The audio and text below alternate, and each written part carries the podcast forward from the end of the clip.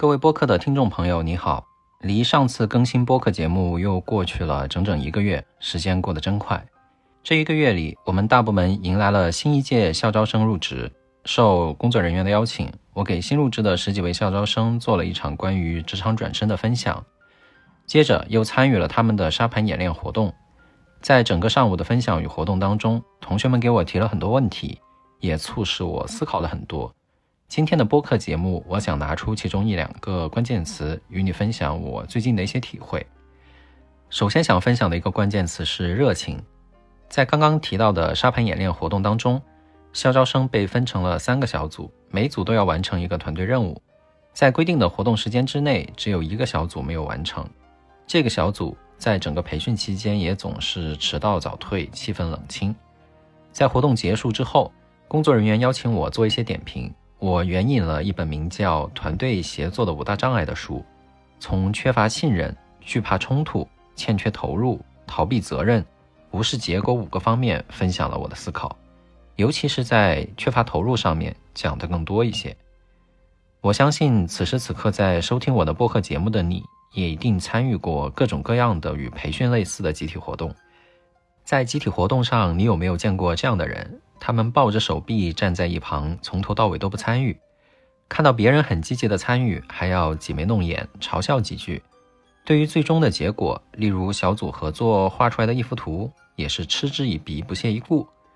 不论是在招聘中的群面也好，还是入职的培训也好，到处都能看见这样缺乏热情与投入的人。这样的人内心是怎么想的呢？有的是看不起身边的人，觉得我不屑于跟他们掺和。有的是看不起这件事情，觉得活动没有意义。当然，也有人纯粹只是不在状态。为什么我知道的这么清楚呢？因为我曾经也当过这样的人。刚进入职场的时候，对于各种各样的培训活动，我总觉得没有意义，能躲就躲，躲不过去就糊弄。别人在做培训任务的时候呢，我在手机上跟人聊天吐槽，不愿意参与进去。当真正进入正式工作之后，我开始发现我这种做法的问题。例如，我组织一场工作会议，好不容易叫齐相关方一起讨论决策一件事情，参与的人不是在敲电脑，就是在看手机，偶尔抬头关注一下别人的发言，眼神明显也是空洞的。这个会议最终不了了之，事情也就停滞在了这里。又例如，几个人合作来撰写一份汇报演示用的材料，总有人一直拖着，不参与讨论，不及时反馈，等到最后交出一份与其他人完全不搭配的内容。还得其他人帮着一起修改，与缺乏投入和热情的这样的人合作做事情，总是事倍功半。我部门之前有一位同事小文，最常挂在嘴上的一句话就是，在这上面花时间没有意义。用户提需求想增加一个功能，他觉得没有意义，因为类似的需求无穷无尽，没有必要都去做。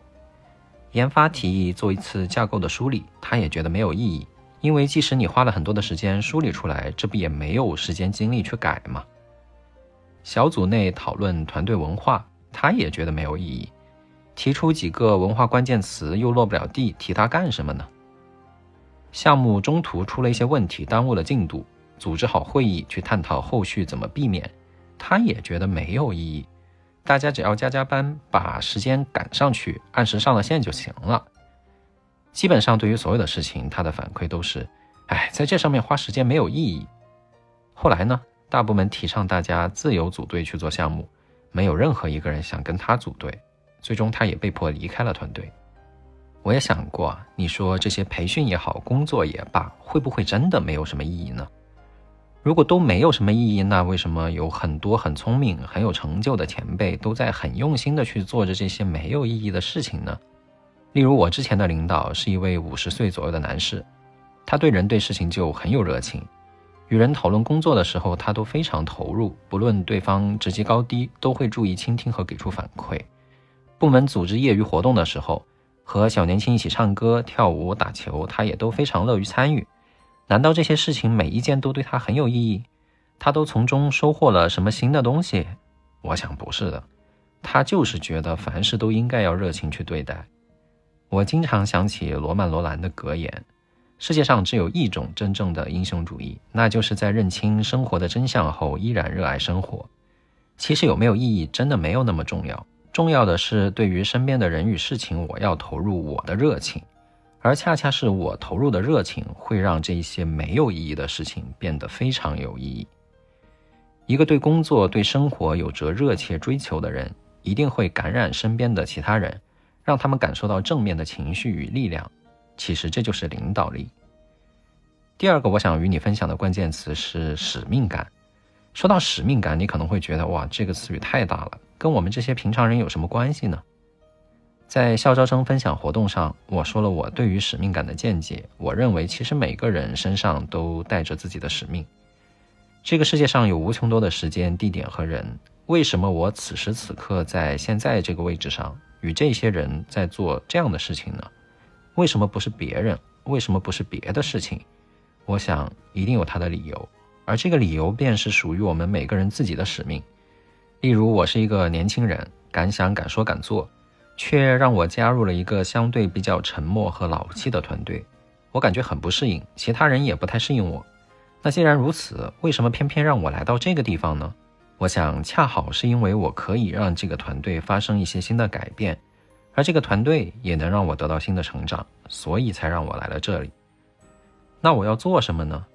我要做的不是立马改变自己，也变得比较沉默老气，而是继续敢想敢说敢做，继续四处碰壁，因为很可能我要扮演的角色就是一条鲶鱼，这就是我的小小的使命。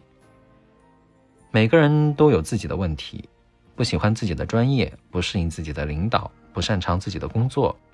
但是如果你能看到潜藏在这些表象背后的道理，找到自己在当时当刻的使命，那就能找到属于自己的路。每一段经历也都不会白费。有校招生问我，现在经济形势下行，行业也比较内卷，大家心里也都比较没有底气，那我自己应该怎么办呢？我回答说。岁寒，然后知松柏之后凋也。虽然啊，很有站着说话不腰疼来说教大家的嫌疑，但是我还是发自内心的想说，在严峻的外部环境里，静下心来去提升自己，创造价值，甚至去改变外部的环境，这恰好就是我们的小小的使命。与其坐着叹气，不如继续往前走。只要坚持往前走，就一定能走出自己的路来。作家史蒂芬·茨威格在《人类群星闪耀时》中写了一句话：“一个人生命中最大的幸运，莫过于在他的人生中途，即在他年富力强的时候，发现了自己的使命。”其实，我前面说的热情，它的本质也来自于一个人的使命感。